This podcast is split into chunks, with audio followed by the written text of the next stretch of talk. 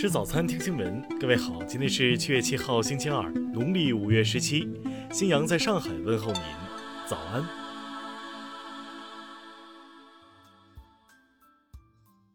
首先来关注头条消息。近日，来自三十二个国家的二百三十九名科学家联名呼吁世界卫生组织重新审议新冠病毒防护指南，重视新冠病毒通过气溶胶传播的可能性。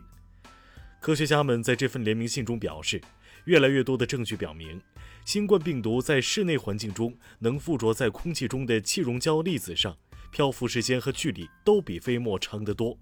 这一点并未受到世卫组织和各大公共卫生机构的关注。然而，在六月二十九号更新的新冠病毒防控指南中，世卫组织仍将气溶胶传播条件局限于特殊医疗环境下，例如气管插管、支气管镜检查、开放式抽吸、雾化治疗等。科学家们认为，新冠病毒气溶胶传播早已经普遍存在于日常生活场景中，这是唯一可以解释此前发生多起超级传播事件的原因。如果气溶胶传播是新冠病毒传播的主要途径之一，佩戴口罩等防护措施就显得尤为重要，即便是在保持一定社交距离的情况下。据《华盛顿邮报》最新报道，一名世卫组织发言人表示，已经通过媒体报道了解到关于联名信的消息，将会派专家重新评估相关问题。听新闻早餐，知天下大事。昨天。外交部发言人赵立坚就加拿大方面有关涉港错误言论以及所宣布的举措回应称，中方对此表示强烈谴责，并保留作出进一步反应的权利。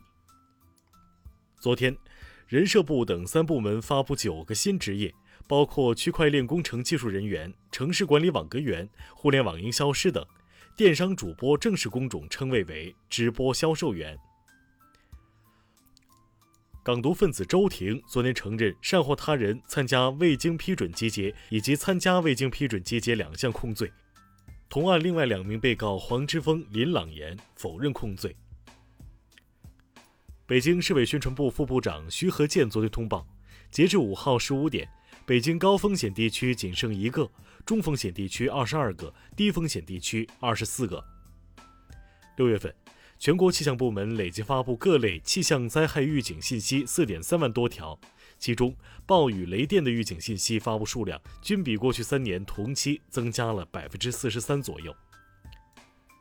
上半年，全国自然灾害共造成四千九百六十点九万人次受灾，二百七十一人死亡失踪，九十一点三万人次紧急转移安置，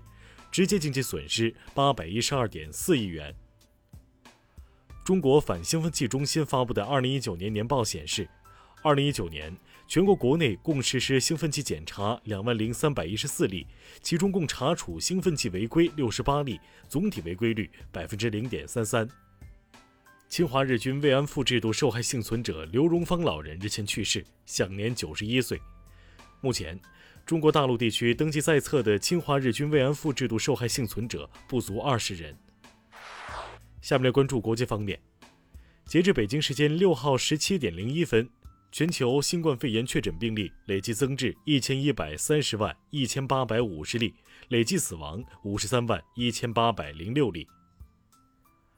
印度卫生部六号称，印度新冠肺炎累计确诊病例六十九万七千三百五十八例，已超过俄罗斯的六十八点一万例，成为全球新冠病例确诊第三多的国家。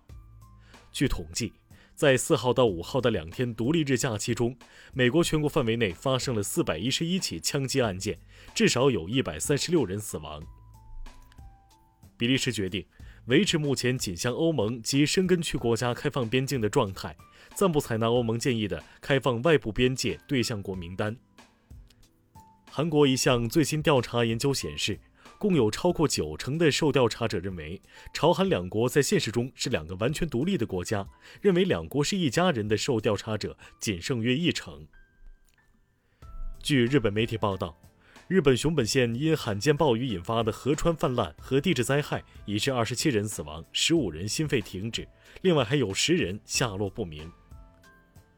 世界卫生组织称，对瑞德西韦的实验还将继续。但目前无法明确将该种药物列为抗新冠病毒特效药。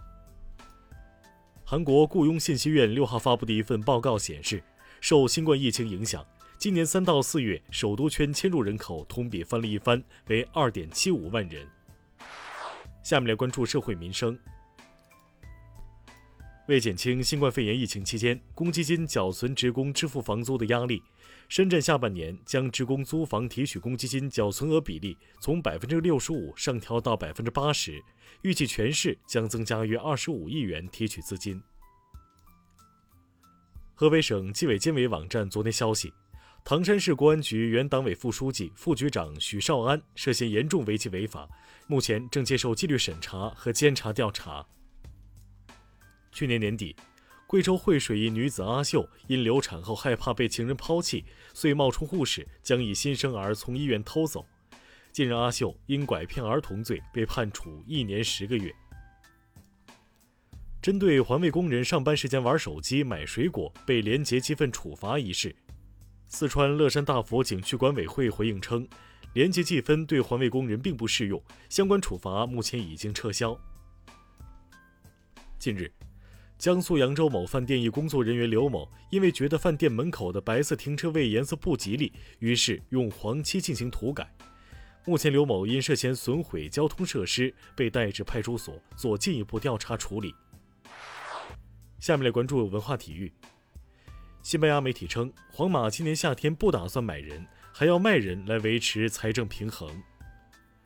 射箭项目东京奥运会模拟赛昨天决出女子个人赛金牌，国家二队的零零后小将安琪轩获得冠军。意大利作曲大师恩尼奥·莫里康内去世，享年九十一岁。其曾为《海上钢琴师》《美国往事》《天堂电影院》等著名影片写过配乐。